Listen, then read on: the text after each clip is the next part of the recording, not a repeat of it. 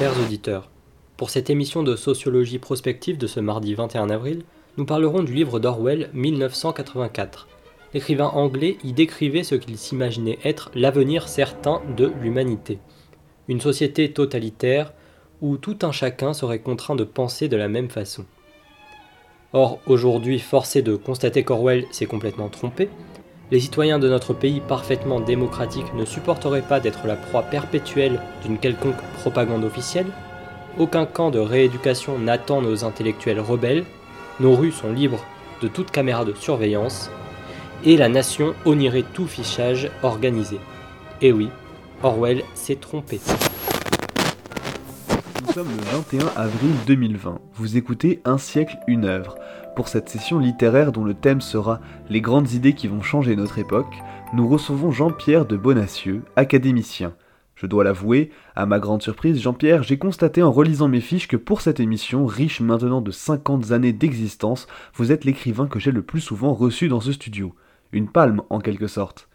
Dans votre dernier ouvrage, sobrement intitulé Mes chéris, vous évoquez vos amours de jeunesse et vous nous en contez de belles sur toutes ces jeunes filles et jeunes femmes qui vous ont connu et aimé. Mais dites donc, Jean-Pierre, vous êtes un fief et coquin. À vous lire, on constate qu'aucune prouesse sexuelle, nulle posture acrobatique digne du Kama Sutra ne vous rebute. Expliquez-nous alors comment l'on peut être écrivain, fils d'écrivain, petit-fils d'écrivain, éditorialiste au quotidien La Presse, juré du Grand Prix du premier roman, directeur de collection aux éditions Talleyrand et Casanova.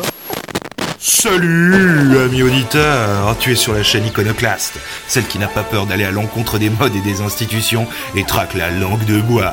Ici, nous sommes tous jeunes et bien décidés à nous moquer de tout ce qui n'est pas chébrant.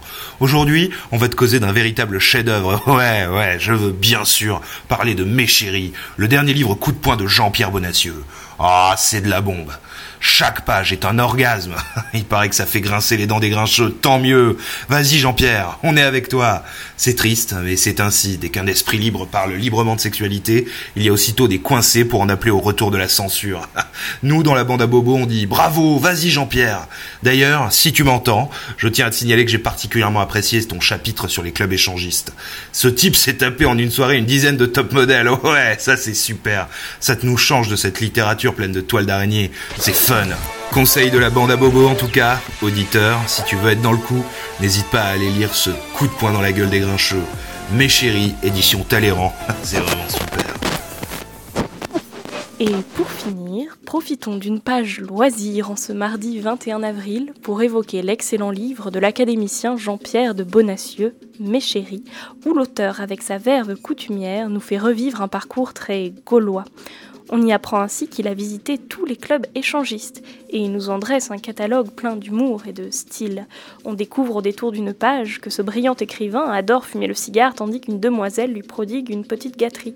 Les mots sont plus crus dans le texte, mais même à cette heure, je ne voudrais pas faire rougir les auditeurs ayant constaté combien ces friponneries ont titillé notre rédaction. À 98 ans, Jean-Pierre de Bonacieux n'a pas fini d'être en tête des listes des meilleures ventes. À peine sorti des presses, son livre s'arrache déjà dans les librairies.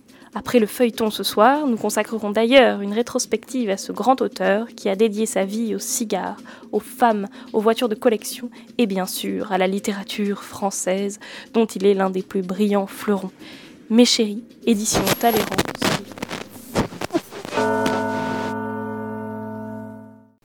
Fait divers encore le suicide d'un étudiant en biologie, Bertrand Adjemian. Il était l'auteur de La conjuration des imbéciles en blouse blanche, un ouvrage de science-fiction sur le clonage humain, refusé par tous les éditeurs de la place de Paris. Dans une lettre laissée à sa mère, il se déclare là de ce monde ingrat et ignare. Sa mère a décidé d'affronter à son tour le milieu de l'édition pour que l'œuvre de son fils ne sombre pas dans l'oubli. Il se peut que ce trépas tragique lui en ouvre enfin les portes. En tout cas, c'est ce qu'on souhaite. Le président de la République prend une semaine de vacances. Cette année, il a choisi la côte basque pour se détendre en famille. Profitons-en pour lui poser quelques questions en exclusivité pour la 7. Monsieur le Président, enfin un repos bien mérité après une année éprouvante. Pouvez-vous nous confier quelle lecture vous emportez J'ai besoin de me reposer. Aussi, pour une fois, je n'ai pas pris de dossier, mais un vrai roman. J'ai choisi le dernier ouvrage très controversé de Jean-Pierre de Bonacieux, Mes chéris. Pouvez-vous nous expliquer pourquoi? Je suis la carrière de Bonacieux depuis ses débuts, lorsqu'il ne jouissait pas encore de toute cette notoriété. C'est devenu un ami, et il vient souvent dîner à l'Élysée. J'ai toujours apprécié son franc-parler et sa verve, j'aime son style. Je lis tous les jours ses chroniques dans la presse et je les trouve euh, très rafraîchissantes. Mais vous n'êtes pas choqué par certains passages? Il ne faut pas sortir ces expressions de leur contexte. C'est la langue utilisée communément et il était temps qu'un écrivain reconnu ait le courage de s'en servir, pour s'exprimer de la même manière que ses lecteurs. Pour ma part, je ne me joindrai jamais à ces mesquins qui dénigrent l'œuvre de Bonacieux. Bien au contraire, je le soutiens de tout mon cœur et je resterai, quoi qu'il arrive, son fidèle lecteur. Pour reprendre une phrase qui lui est chère, moi aussi, je suis un esprit rebelle. Sans vouloir gâcher une minute de vos loisirs si rares et si précieux, monsieur le président, que pensez-vous de tous ces préavis de grève qui se. Alors là, je vous arrête. Adressez-vous au Premier ministre. Beaucoup de remous après la sortie du livre de Jean-Pierre de Bonacieux. Un groupe de féministes en colère a envahi hier, lundi 20 avril 2020, une librairie pour dénoncer ce qu'elle qualifie d'autoglorification en forme de bilan émanant d'un phallocrate patenté. Elles ont vilipendé Méchéri et son langage, selon elles, vulgaire et cru. Il est vrai que l'auteur décrit complaisamment des scènes de fellation associées à la consommation de cigares et de whisky. En tout cas, ce tapage autour de l'œuvre du célèbre académicien profite à Méchéri, puisque le livre vient de dépasser en deux semaines la barre record du million d'exemplaires vendus. Mais écoutons ce qu'en pense l'intéressé. La parole à Jean-Pierre de Bonacieux, en personne. En ces périodes de morosité et de récession, le public a envie qu'on lui parle d'amour. Il est là de tous ces morts, ces guerres, ces attentats, ces accidents que ressassent les journaux et les télévisions. La vache folle, le sida, merci bien. Moi, à travers mes souvenirs personnels, je veux rendre la bonne humeur à mes lecteurs. Et tant pis si quelques scènes paillardes hérissent les grenouilles de bénitier. Je m'en tape, je suis un rebelle. À bon entendeur, salut. Maintenant, si j'ai un conseil à donner à mes compatriotes, faites comme moi. Vivez des expériences extrêmes. Vous verrez, c'est passionnant. Alors que le pays tout entier est paralysé par les grèves, que des millions de passagers furieux s'impatientent dans les gares et les aéroports, que des automobilistes au bord de la crise de nerfs abandonnent, faute d'essence, leurs véhicules au beau milieu des autoroutes, que de jeunes appelés remplacent tant bien que mal les éboueurs qui exigent des revalorisations de salaire, nous nous sommes rendus sur le terrain. Je suis sur le quai de la gare Montparnasse où Angélique, étudiante, désespère de prendre le train pour rentrer chez elle ce week-end. Comment occupez-vous cette attente, mademoiselle? Je lis. J'ai acheté le dernier exemplaire de mes chéris au kiosque, juste avant qu'il ferme. Au début, j'ai trouvé ça un peu dégoûtant, mais finalement, je crois que c'est un grand roman. Je me figurais que les écrivains classiques étaient barbants, et là, je découvre au contraire un aventurier de l'amour. Cette scène où il décrit pendant deux pages les seins de la fille et où l'on s'aperçoit qu'il s'agit d'un travesti brésilien est assez surprenante.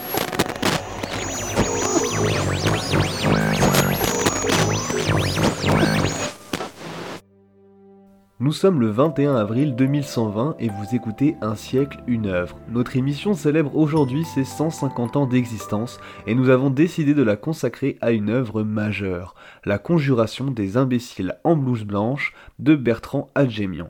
Pour en parler, nous avons invité le biographe le plus talentueux de cette génération, et en particulier l'exégète de la vie et de l'œuvre de Bertrand Adjemian, j'ai nommé Alexandre de Bonacieux. Nous ne disposons hélas d'aucune image filmée ni d'aucune interview de Bertrand Adjemian, mais vous, en revanche, vous avez eu la chance de rencontrer son arrière-arrière petite cousine. Oui, elle m'a tout raconté sur son célèbre parent. Bertrand Adjemian était un visionnaire. Il avait compris que le clonage humain allait bouleverser notre temps. Il a tenté d'alerter les populations, mais toutes les maisons d'édition, sans exception, ont refusé de s'intéresser à l'ouvrage d'un inconnu. Il en a été si désespéré qu'il s'est suicidé. Après son décès, sa mère est parvenue à le faire publier à compte d'auteur, mais dans ces conditions, à sa sortie, le livre est passé totalement inaperçu. Incroyable quand on sait que, désormais, il est étudié dans toutes les écoles et que les élèves en apprennent des chapitres par cœur. Aucun critique littéraire ne lui a alors consacré la moindre ligne, pas même pour en dire du mal. Comment pouvez-vous expliquer cela? Pour eux, c'était simplement de la science-fiction, genre considéré par l'intelligentsia comme de la littérature de gare. C'est l'inertie du consensus mou, Pourtant, Adjemian était un grand écrivain. Son style était limpide, pas de fioritures, pas d'effet de manche. Pour soutenir ses idées, il usait d'une langue fluide, simple, directe. Cependant, plus que d'un écrivain, il s'agissait d'un visionnaire.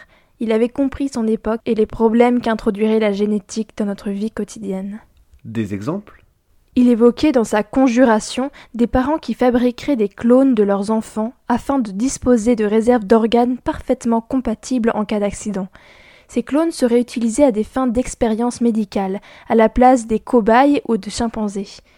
Il a même décrit comment les politiciens noieraient les poissons en assurant que les clones fourniraient des réserves inépuisables de soldats pour les prochaines guerres. Personne n'avait lu la conjuration des imbéciles en blouse blanche. On a donc permis la poursuite des expériences sur les clones humains sans que personne n'y trouve à redire. L'attention avait été en quelque sorte détournée? Comme dans un tour de magie. On fait diversion à gauche alors que la manipulation se produit à droite sans que nul ne s'en aperçoive. Quand on pense qu'il aurait suffi d'un article dans un grand hebdomadaire ou d'un passage à la radio pour que le livre démarre en flèche, c'était de la dynamite. La moindre étincelle aurait suffi à la faire exploser. Malheureusement, ce n'est que cinquante ans plus tard, lorsque le problème des clones a pris l'ampleur que l'on sait, qu'un journaliste est tombé par hasard, chez un bouquiniste, sur l'un des rares exemplaires subsistant encore. Il s'est enthousiasmé, a enfin écrit un article et une semaine plus tard, la conjuration s'envolait vers un succès phénoménal sur toute la planète. Dites-moi, qu'est devenue la mère de Bertrand Adjemian Le suicide de son fils l'a détruite. Après être si péniblement parvenue à faire paraître son œuvre, elle a été très démoralisée par l'absence de retentissement. Peu à peu gagnée par la folie, elle est morte quatre ans plus tard, à l'hôpital psychiatrique, où il avait fallu l'interner. Elle n'a donc pas vécu la réussite de son fils. Cher Alexandre de Bonacieux, vous avez accompli un travail colossal pour rassembler toutes ces anecdotes, tous ces détails sur la courte vie de Bertrand Adjemian. Pour chacune de mes biographies, j'étudie à fond la vie de mes héros, et quand on le connaît un peu, Adjemian apparaît comme un vrai personnage de roman.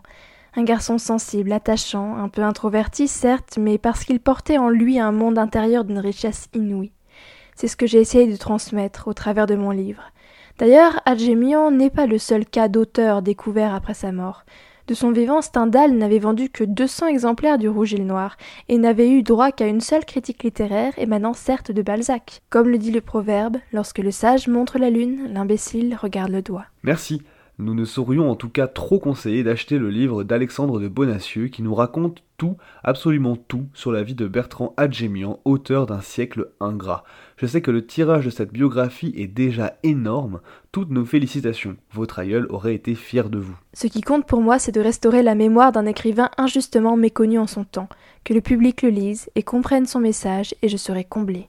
Pour en savoir plus sur la vie et l'œuvre de Bertrand Adjemian, tous chez votre libraire pour cette somptueuse biographie de Bonacieux, Adjemian, un visionnaire dans une époque d'imbéciles, aux éditions Talleyrand, 110 euros.